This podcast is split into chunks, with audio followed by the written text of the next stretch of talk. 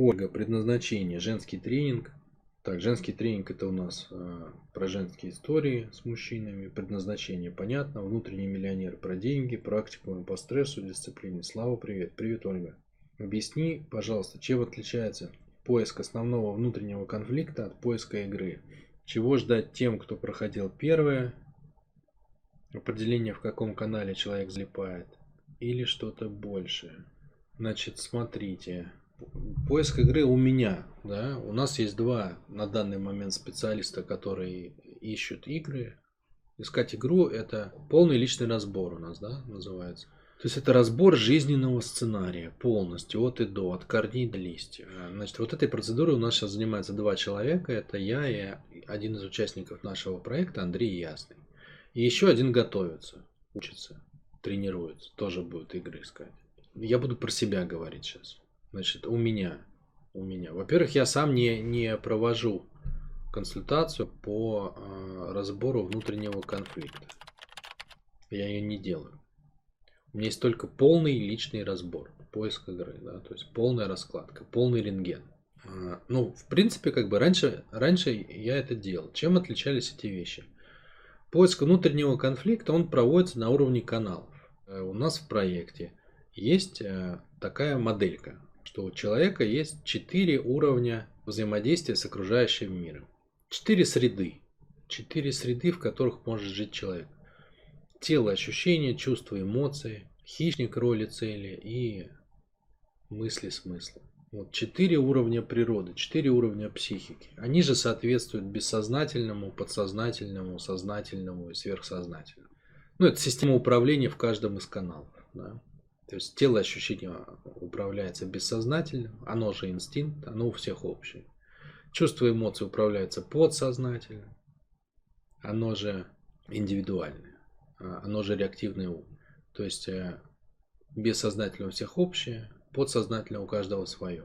Потому что уникальный опыт боли у всех свой, и он дает уникальную конфигурацию чувств и эмоций, через которую люди чувствуют себя индивидуальностью забывая о том, что как бы база-то них. Хищник наш – это потребитель жизни, это наше сознание, это внутренний решатель. При контакте с телом он наблюдатель. И есть надсознательное, да, то есть это абстрактный интеллект, умение мыслить не собой. Системное мышление. На самом деле это среды, да, это целые среды. В каком смысле среды? Вот так же, как вода, земля, воздух. Вот что-то в этом роде. Вот, и, вот есть рыба, она живет в воде. Вытащите рыбу на землю, она сдохнет. Вытащите рыбу просто из земли, поднимите в воздух, тоже сдохнет. Почему? Потому что у нее все системы выстраиваются под то, чтобы жить в воде. Возьмите птицу, заройте в землю, сдохнет. Возьмите птицу, опустите в воду, сдохнет. Почему? Ну, потому что все системы у птицы под воздух. Возьмите зайца. Опустите под воду. Сдохнет. В воздухе.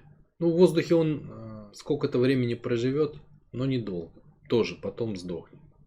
Без земли. Да? Ну, что такое заяц без земли? Это невозможно. То есть, да, это даже невозможно представить. Вот, то есть, понимаете, как бы каждое существо носит свойства, которые обеспечивают его способностью жить в определенной среде.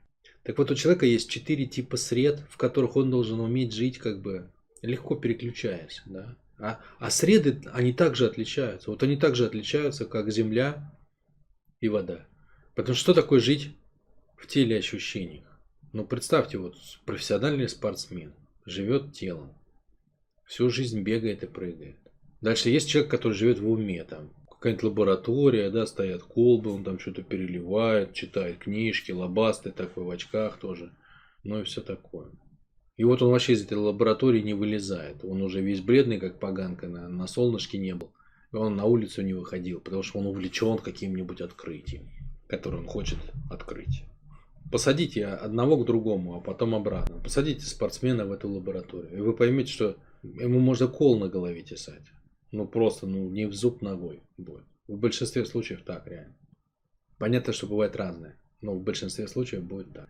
Ну то есть это настолько другой мир, как бы, да.